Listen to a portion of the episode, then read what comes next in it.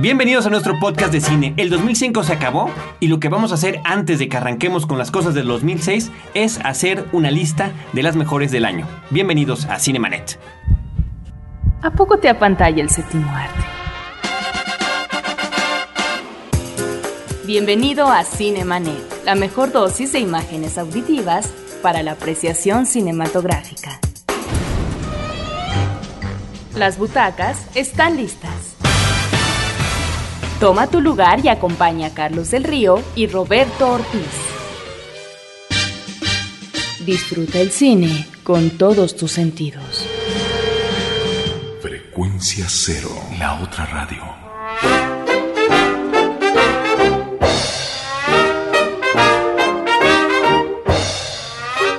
Nos da muchísimo gusto que nos acompañen en este podcast, ya sea que lo estén escuchando desde su computadora, en su iPod, en el coche o donde sea. Esta nueva tecnología nos permite acercarnos de esa manera, no solamente a cualquier lado donde lo quieran escuchar, sino a cualquier parte del mundo. Si nos están escuchando, por favor escríbanos. Tenemos una página de internet www.cinemanet.com.mx. Nuestro correo info arroba cinemanet.com.mx.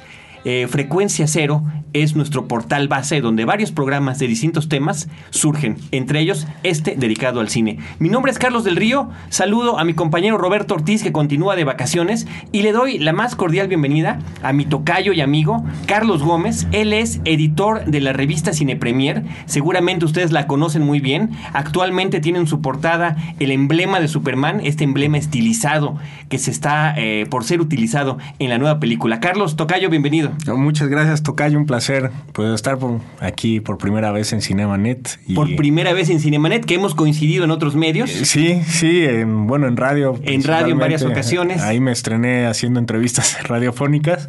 Pero bueno, otra vez aquí me estreno en, un podcast, ¿no? Y bueno, encantado de la vida de, venir a hablar de cine y pues de lo que más nos apasiona, ¿no? Claro, de lo que más nos apasiona y lo que, y lo que tenemos preparado para nuestro público es muy interesante. Esperemos que les guste, esperemos que les llame la atención. Mi tocayo y yo nos pusimos de acuerdo en escoger nuestras 10 películas favoritas del año. Cada uno va a comentar cuáles fueron las 10 que más les gustaron, estrenadas en, México, eso es muy importante comentarlo, estrenadas en México entre el primero de enero y el 31 de diciembre del año pasado. Sí, porque también, eh, bueno, hay muchas películas que están haciendo mucho ruido ahorita que vale la pena hablar un poco de ellas, pero si no las ha visto el público de aquí en México, pues no, no vale la pena también como que hablar de cosas que pues adelantarnos un poquito, porque bueno, entre las cosas que ha visto Carlos Gómez, está ni más ni menos que Munich, la nueva película de Steven Spielberg, que además te impactó, ¿verdad? Eh, buenísima, creo que es el mejor trabajo que ha hecho Spielberg de demanda y... Ah, bueno, es ¿El mejor de todas sus películas? De demanda, sí. O sea, me gusta más que Ryan, me gusta más que la lista de Schindler. Y bueno, se me hace maravilloso que en el mismo año presente una cosa como Guerra de los Mundos, que es tan este, ciencia ficción y que por el otro lado se clave tanto en la historia y que pueda ser algo pues, controversial de esa manera, ¿no? Y también hecho y documentado, bueno, a mi punto de vista. Es un año, es un año muy interesante. Así que, ¿qué te parece si arrancamos? Vale. Ah, otra, otra pequeña aclaración únicamente. Las películas, insisto, son nuestra eh, selección personal y, como podrán ver eh, Carlos Gómez tiene inclinaciones eh, de diferente tipo, ¿no? Creo, me parece que tu lista es un poco más variada que la mía, que finalmente como que se enfoca un poquito más a la cuestión de la fantasía, de la ciencia ficción y ese tipo de cosas. Pero vámonos comentando poco a poco. Vamos a arrancar con dos cintas que son las únicas dos con las que coincidimos. El aviador y La Casa de los Cuchillos. Por cierto que este podcast está siendo amenizado con música del aviador y así lo será durante todo el resto del programa, música de los años 30 y 40, que es esto que estamos escuchando. Tocayo, Martín Scorsese. Bueno, a mí eh, esta película se me hizo eh, bueno, se me hizo sorprendente que quedara en segundo lugar en los Oscars. Eh, se me hace que tenía todo el poder, todo, era todo Hollywood, hablando desde las estrellas, desde el diseño de producción, desde el director que tanto se ha hablado de que ha quedado en el apenitas. Entonces, bueno, el aviador a mí se me hizo una historia maravillosa que tal vez no, no llegó a tener el reconocimiento que, Que quizás merecía. Eh, que, ajá, que quizá merecía. Quizá está, está bueno decirlo.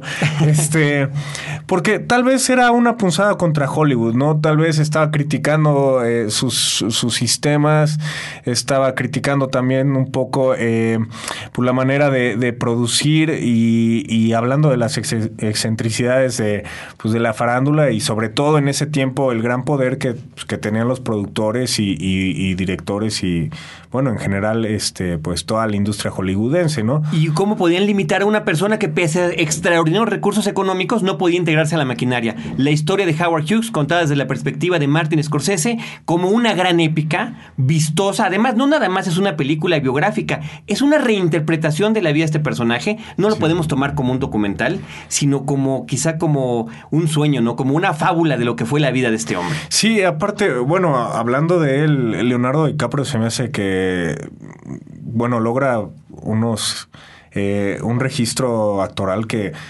pues no, no habíamos visto. A, a lo mejor tal vez a sus principios, pero con esta onda yo creo que Titanic ya le empezó demasiado y... Eh, creo que aquí como que se quitó un poquito la espina de, de- ser un, un actor eh, considerado pues como simple galán, ¿no? Y aquí, bueno, el final, el plano final donde lo vemos casi casi encuadrado en un close-up eh, a, a su cara, pues se me hace maravilloso y se me hace una pieza actoral muy grande y muy bien eh, dirigida también, digo, ahí... Sí, yo estoy de acuerdo contigo, sobre todo en este punto de Leonardo DiCaprio. Creo que había mucha pues preocupación de pensar que un director como Martin Scorsese, que había tenido actores fetiches como pueden ser el propio Robert De Niro o Joe Pesci, eh, de repente nos sale con este niño lindo que quién sabe cómo va a interpretar la vida de este personaje y me parece que, como dices tú, eh, físicamente eh, y actoralmente de manera extraordinaria se quita eso. Yo quedé muy triste de que no ganaran los Óscares de mejor película, de mejor director, inclusive de mejor actor. Sí. eh, contra pues Rey y, y sobre todo Million Dollar Baby, ¿no? Sí, sí, digo que también No, tienen, fue, por supuesto. fue, fue buena, pero ay, como que todavía queremos que ya se lo den, ¿no? O sea, a Martin Scorsese Sí, sí, que, sí, que tiene sí. una trayectoria tan tan apasionante. Nos vamos con la que sigue, La Casa de los Cuchillos, una película asiática, una película china, otra gran épica, maravillosa. Y- extraordinaria. Sí. Sha- Shang Yimou es el director, es el que hizo Héroe, que es la que vimos tan solo el año pasado, Sí. y ahora regresa con esto.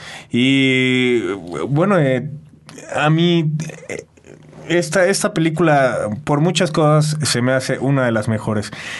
En primer lugar, eh, eh, tiene una narrativa maravillosa, ¿no? Eh, la forma en que te cuentan y la forma en que juegan contigo, de quiénes son el protagonista y luego el antagonista y luego como que ese cambio de roles eh, se me hace una, una maravilla y es una cosa que siento que faltó un poco en este año que es sorprender. Eh, me, me gustó mucho ese juego. Otra cosa es eh, la fotografía, es una maravilla. Y eh, el diseño de arte, pues. Es, es ¿qué- qué extraordinario. decir de no? La cuestión de los colores, vaya, quienes no hayan tenido la oportunidad de verla, la película ya está disponible en el formato de DVD. Es más, casi todas de las que vamos a platicar el Sí, día de hoy. sí, sí, es una ventaja que ya tan rápido eh, las películas salgan en este formato para que las podamos apreciar nuevamente. Pero lo que tiene que ver con el diseño de arte, con la fotografía, con la composición, hay de repente escenas que se congelan y es simplemente para apreciar lo que sería un cuadro en movimiento, ¿no? Sí, y bueno, eh, esta actriz, este. Shang Xiji. Se ve más hermosa que nunca. Termina uno perdidamente enamorado de ella. Sí. Es la niña que está apareciendo en todas las películas chinas importantes. Sí, y ahorita, bueno, estamos esperando Memorias de una Geisha. Que es que ella es la protagonista Sí. una vez más. Y ella la podemos recordar desde El Tigre y el Dragón, por ejemplo. ¿no? Exacto, pero bueno, el, el trabajo que ella hace, este, como eh, una, eh, bueno, es, es una ciega, una espía ahí de, de, de la casa de las dagas, o bueno, de, De las- la Casa de las Dagas Voladoras, que Sí. es más bonito ese título. Como se llama en inglés, porque la verdad, Tocayo, es que ignoro cómo se llame en chino, ¿no? No, bueno, no, yo tampoco. Sí, yo tampoco. Pero sí, The House of Flying Daggers es el Ajá. título en inglés, que suena más elocuente, más enamorador que La Casa de los Cuchillos, ¿no? La Casa de las Dagas Voladoras. Y, y sabes qué otra cosa, Eh, me gustó también mucho este tratamiento de eh, artes marciales. Eh, es un, o sea, que lo estén tomando eh, de manera seria, como que ya estamos acostumbrados un poco a artes marciales un poco cómicas y viene esta onda, este, esta tendencia desde héroe, desde el tigre y el dragón, que las hace un poco más serias y perfectamente Serias orquestadas. y poéticas, ¿no? Maravilloso. Es un ballet en el aire. Sí. Cosa que de repente, pues evidentemente retomó en su momento Matrix, ¿no? Películas como esa, que se convierte de repente, parece, ¿no? Como que en lo que todo mundo tenía que hacer para tener una película de acción, en lo que tú decías de la parodia por otro lado.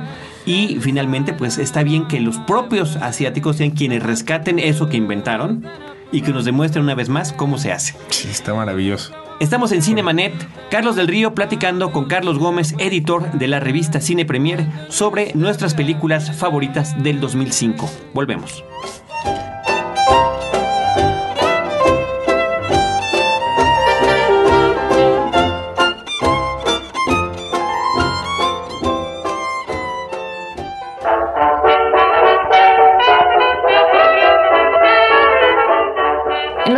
Unidos, las 10 películas más taquilleras del 2005 fueron el episodio 3 de Star Wars, La venganza de los Sith, que encabeza la lista con 380 millones de dólares, Harry Potter y el Cáliz de Fuego, La Guerra de los Mundos, Los Casanovias, Charlie y la Fábrica de Chocolate, Batman Inicia, Madagascar, El Señor y la Señora Smith, Hitch y finalmente en el décimo sitio con 158 millones de dólares, Golpe Bajo.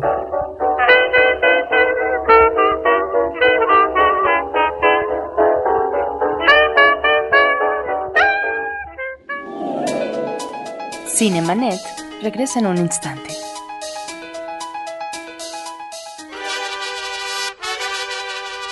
Interplanet presenta su nueva división. Frecuencia Cero, la otra radio. La primera propuesta formal de producción de contenidos podcast en México.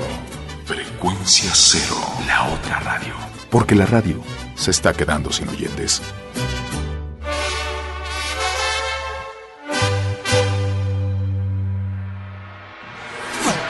Del flashback. Estamos de regreso.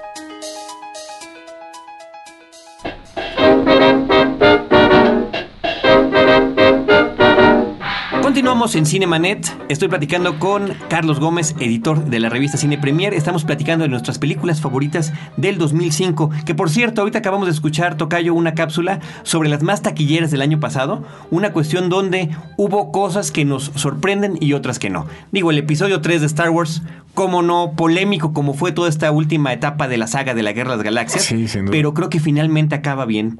George Lucas. Y vaya, pues él no tiene por qué no merecerse ese, ese taquillazo. Pero hay otras cosas, por ejemplo, que sí sorprendieron, como los Casanovias. Sí, y que en, en México no jaló tanto. En México no, verdaderamente no, no le fue muy bien. Y eh, sorpresas también como Charlie la fábrica de chocolate.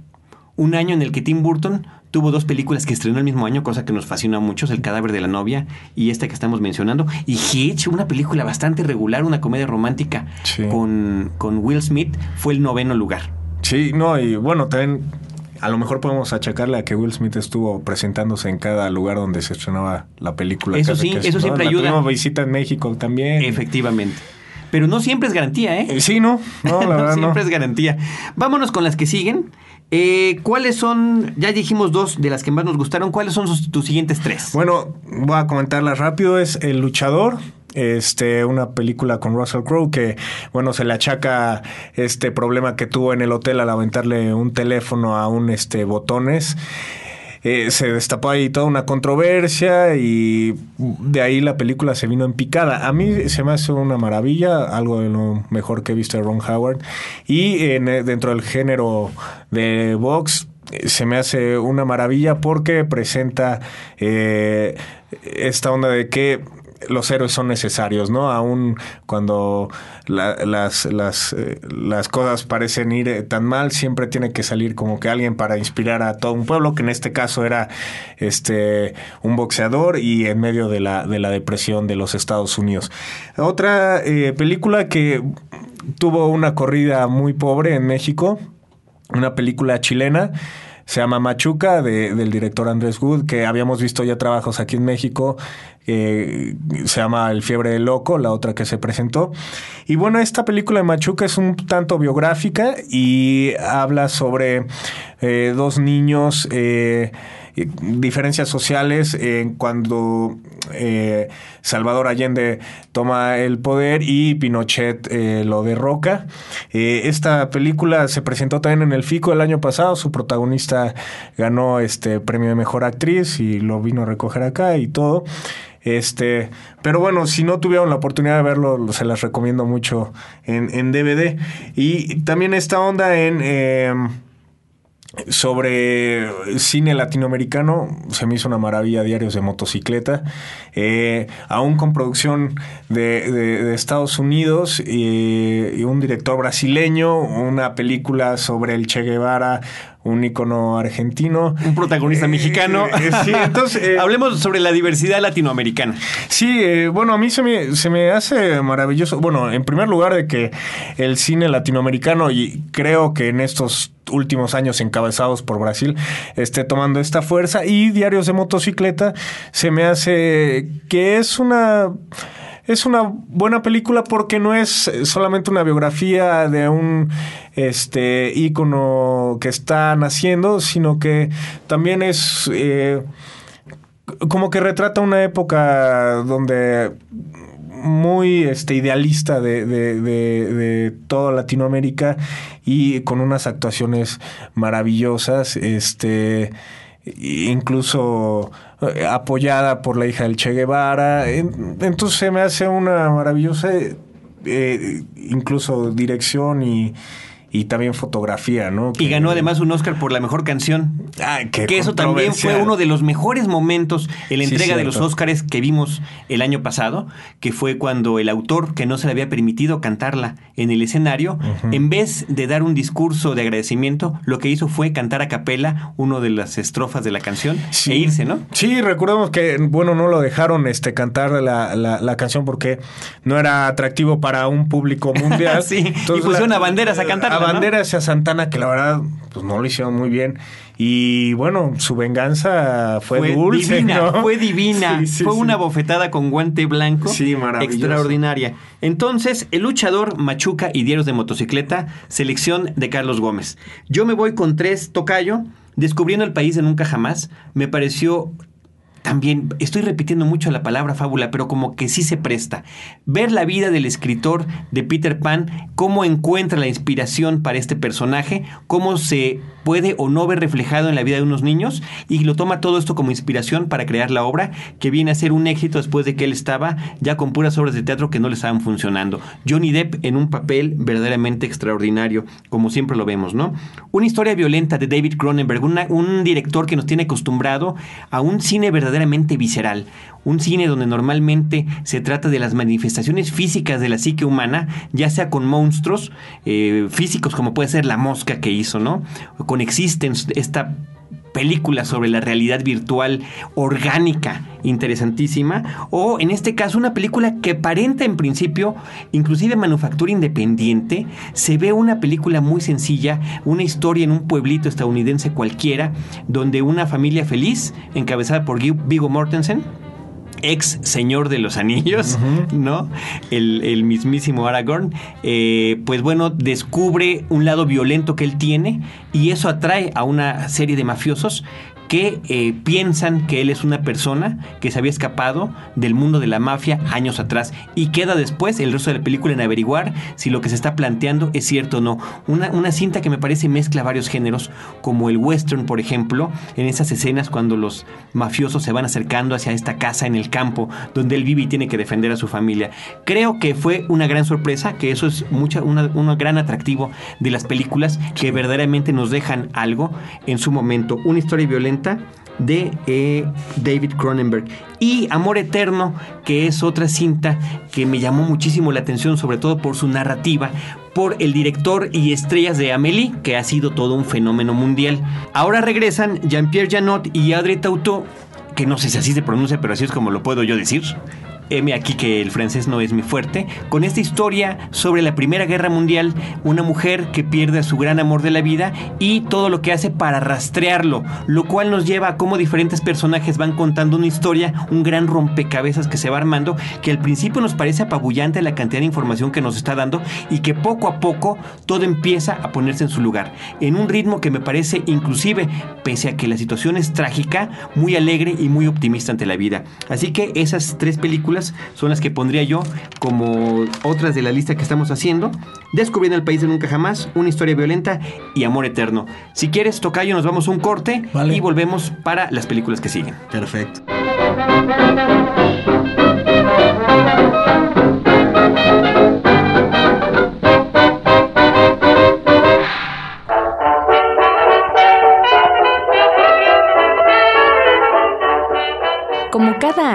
Los cinéfilos de todo el mundo esperan ciertas películas con especial emoción y expectativa, ya sea debido a su director, al reparto o a la historia de que se trate.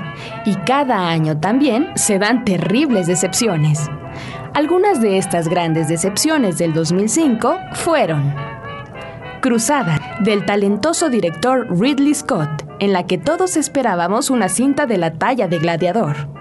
La isla, del experto en cine de acción Michael Bay, y protagonizada por Ewan McGregor y Scarlett Johansson, en una historia de ciencia ficción sobre clonación que dejó todo que desear.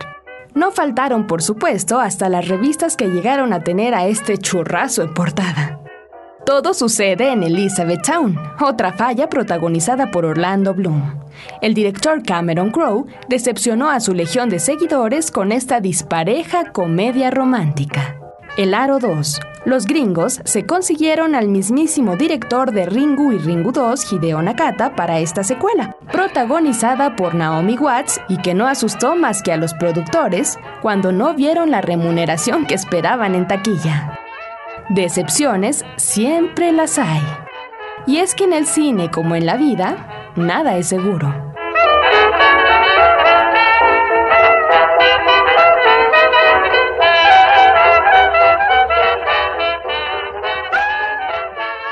No te quedes fuera de foco. Cinemanet regresa en un instante. Escucha, ya está en calma. Tu iPod ha vuelto a la normalidad porque le has dado lo que necesitaba. Frecuencia Cero, la otra radio. La primera propuesta formal de producción de contenidos podcast en México. Frecuencia Cero. Cero.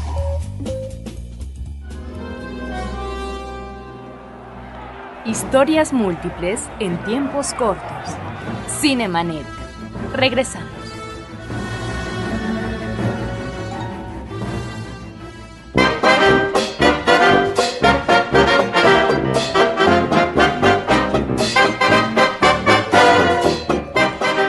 Seguimos platicando en Cinemanet, Carlos del Río, con Carlos Gómez, editor de la revista Cine Premier. Por cierto, si quieren consultar la página de internet de esta revista, el sitio es www.premiere.com.mx. Y si no lo capturaron y no lo escucharon bien, no se preocupen, en la página de Cinemanet tenemos un link, un vínculo, un enlace para que ustedes puedan llegar directamente al sitio oficial de la revista Cine Premier, una revista mexicana especializada en cine desde hace más de 10 años. Tocayo Platica, escuchábamos ahorita esta cápsula que nos habla de las grandes decepciones del 2005. Independientemente de que estemos platicando las que más nos gustaron, también hubo grandes expectativas con ciertas películas que nada más no le hicieron. Sí, bueno, yo le tenía mucha esperanza a, Cameron Crowe. Este, y todo sucede en Elizabeth Town, pero yo también. la verdad es muy gris y, con unos momentos lo que mucho nos gustaba en, otras películas de los grandes momentos que creaba, aquí hace unos que rayan el lobo patético. Sí, hombre, de pena ajena un poquito, ¿no? Y bueno, dos de estas de las que se hablaba en la, cápsula, en la, en la cápsula, este Pues bueno, es- tienen Orlando Bloom, entonces podríamos Sí, echarle un, poco eso- la, la culpa a él, ¿no? Este.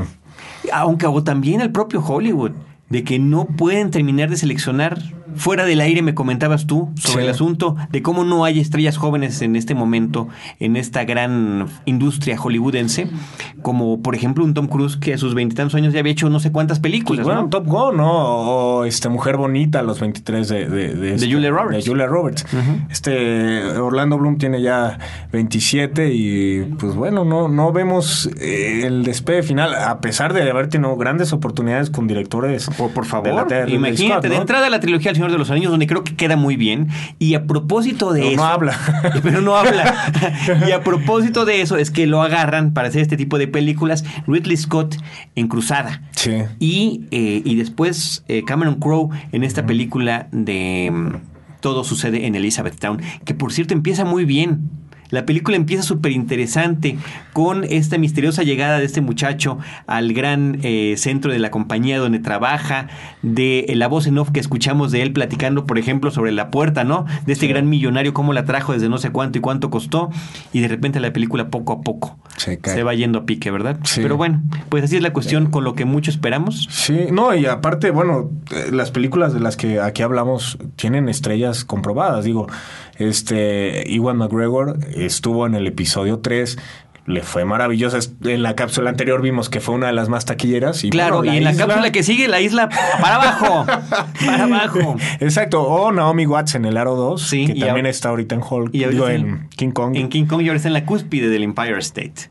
Así que pueden estar arriba y abajo. Continuamos con nuestra lista. Vamos a hacer un pequeño resumen rapidísimo. Carlos Gómez lleva cinco: El aviador, La casa de los cuchillos, El luchador, Machuca y Diarios de motocicleta. Un servidor, Carlos del Río. Coincidimos con El aviador y La casa de los cuchillos. Yo metí eh, Descubriendo el país de nunca jamás. Una historia violenta y amor eterno. Vámonos con las que siguen de tu parte, Tocayo. Bueno, vamos a hablar de eh, Garden State, que aquí se llamó Tiempo de Volver. También tuvo una distribución pequeña y una corrida comercial de, digamos, dos o tres semanas eh, máximo.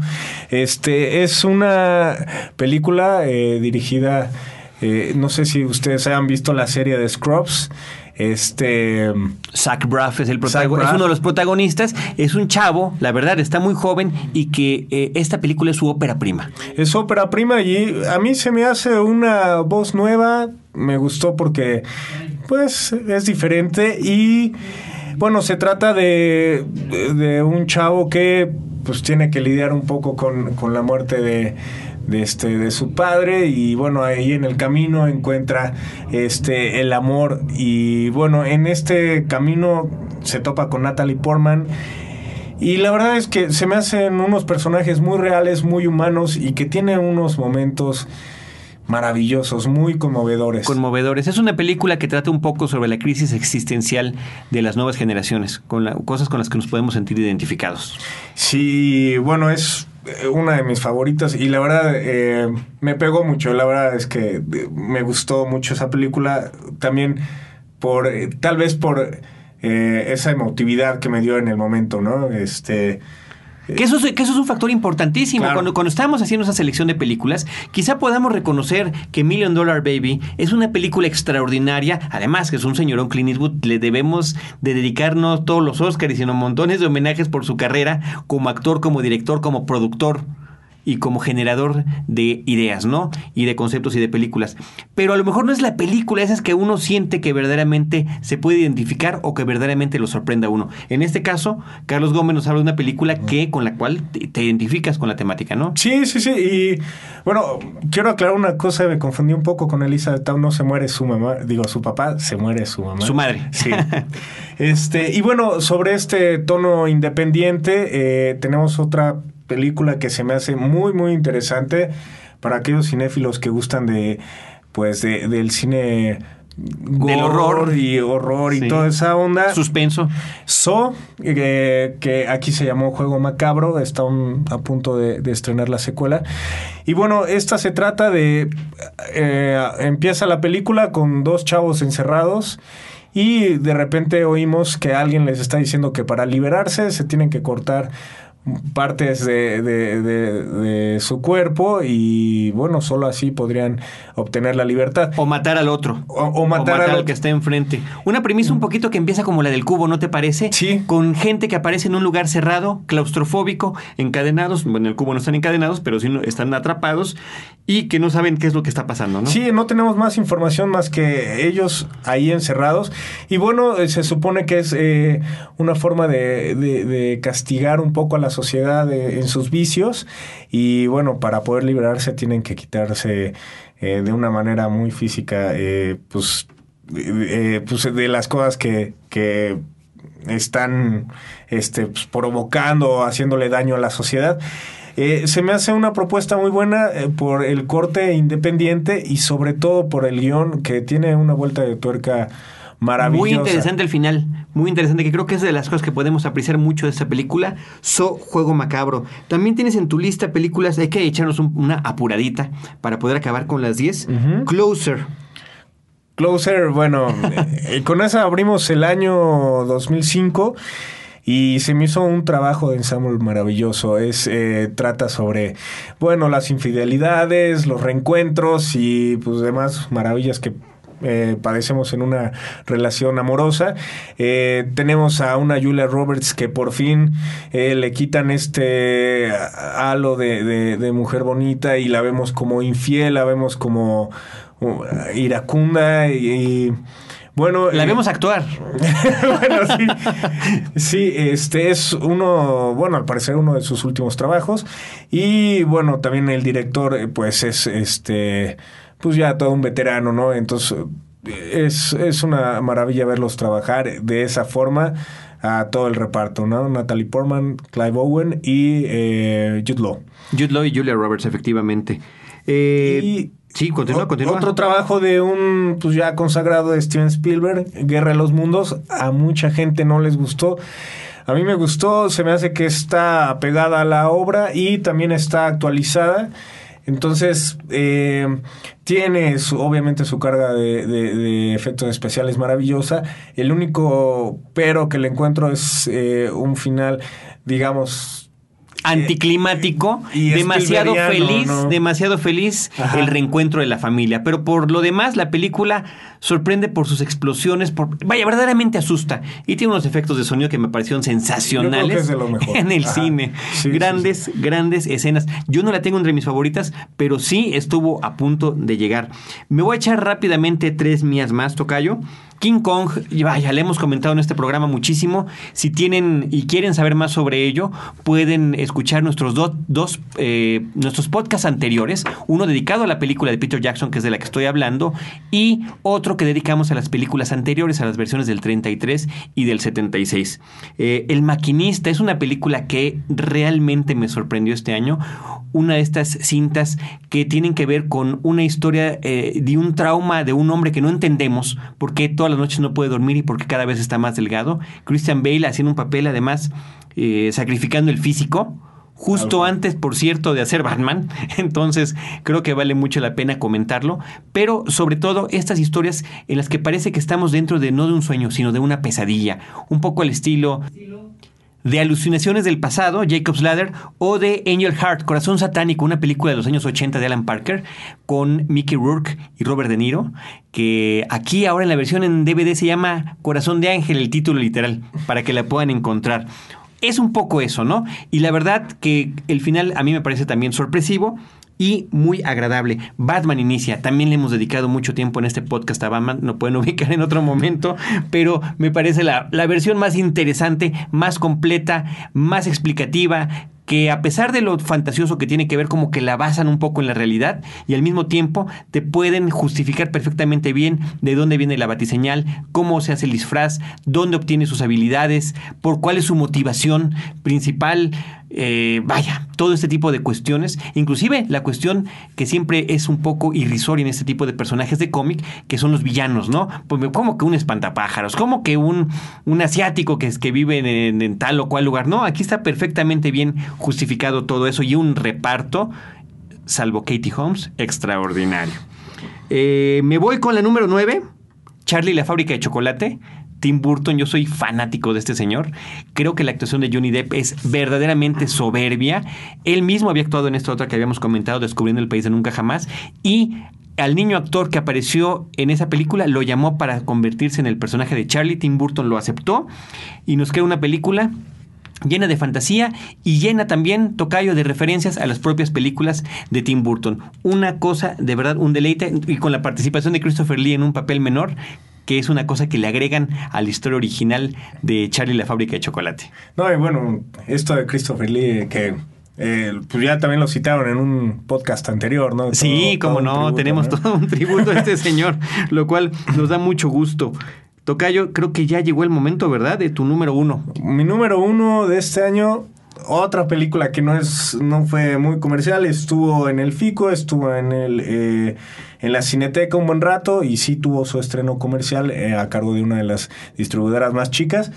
Em, se llama Las tortugas pueden volar. Eh, si ustedes tienen oportunidad de verla, es en verdad recomendable. Una cinta que los va a conmover. Eh, eh, bueno, dinos de qué se trata, dinos de qué se trata. Se trata de unos refugiados de guerra, están todos en un campamento y eh, bueno, se trata de una banda de niños que trabaja este, recogiendo las minas que han dejado el ejército estadounidense al, paso y bueno, a esto se dedican a venderlas y en, el Inter, pues eh, podemos ver varios de, los problemas que ha dejado la, guerra en, en, este, en, pues, en Medio Oriente. Y bueno, vemos... Eh, no vemos a ningún actor conocido, incluso algunos de los niños fueron este, pues, reclutados así de estos campamentos.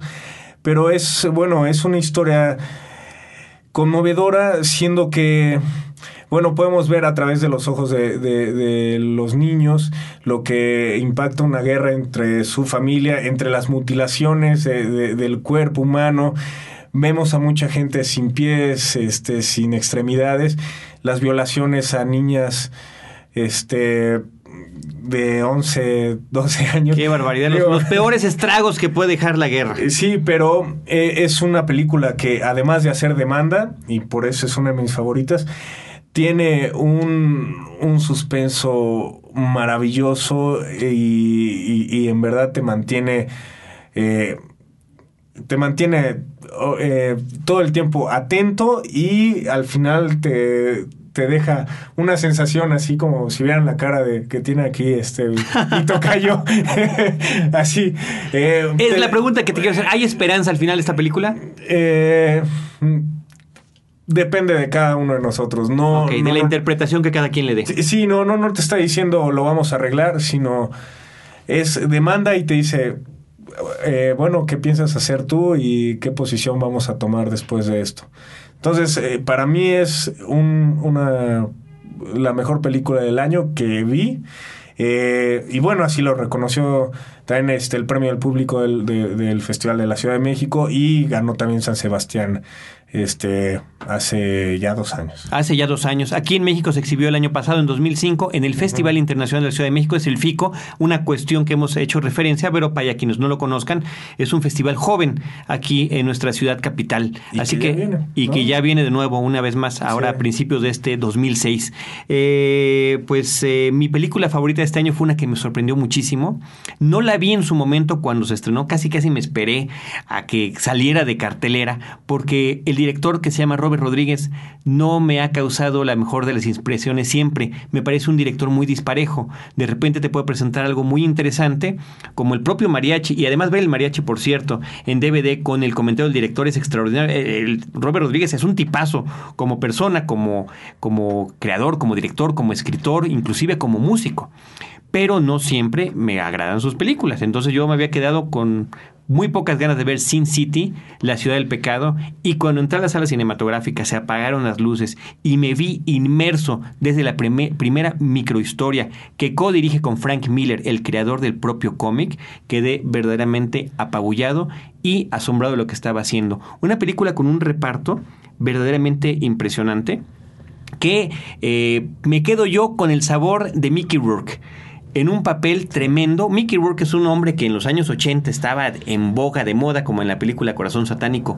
que mencionaba yo hace rato, o sobre todo Nueve Semanas y Media que después se nos perdió y ha sido rescatado por ahí en una que otra producción. Creo que aquí, a pesar de que trae un maquillaje muy fuerte para el personaje que interpreta, logra eh, muy bien transmitir emociones y eh, y bueno, eh, Bruce Willis, Jessica Alba, Clay, propio Clive Owen de la película de Closer, una película... El Wood en otro. El Aya Wood también, claro. No, no, no, el reparto es sensacional y la película, bueno, está hecha como si fuera un cómic. Eh, todo fue filmado con fondos verdes para después meterle efectos especiales mm. y quedó extraordinariamente sensacional. Así que yo creo que es la película con la que me quedo, una película que hay que visitar en el formato de DVD. Acaba de salir una nueva edición que tiene unos minutos adicionales. Dice la portada que tiene 20, pero realmente parte de esos 20 se van en los créditos extras.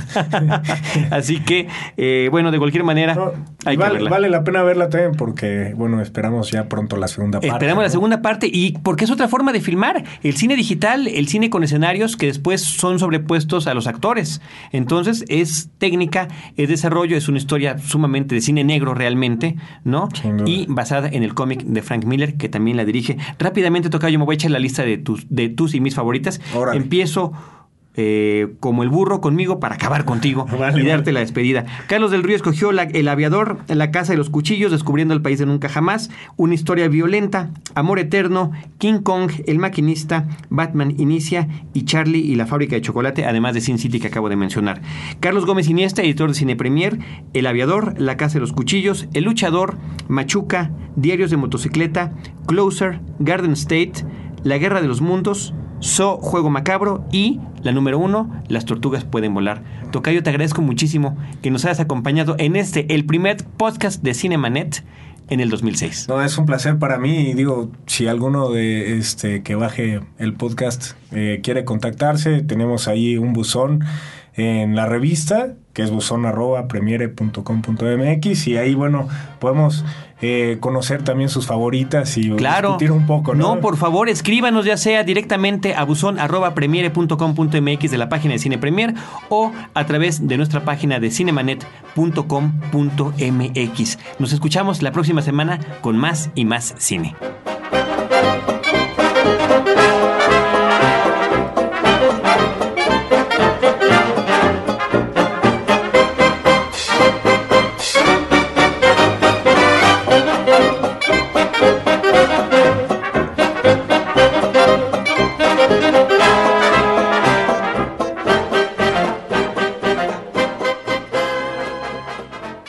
Los créditos ya están corriendo.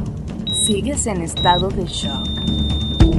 Cinemanet. Cada semana, un nuevo programa comentando las películas que sacuden tus emociones. Cinemanet. Solo en frecuencia cero. Frecuencia cero. La otra radio.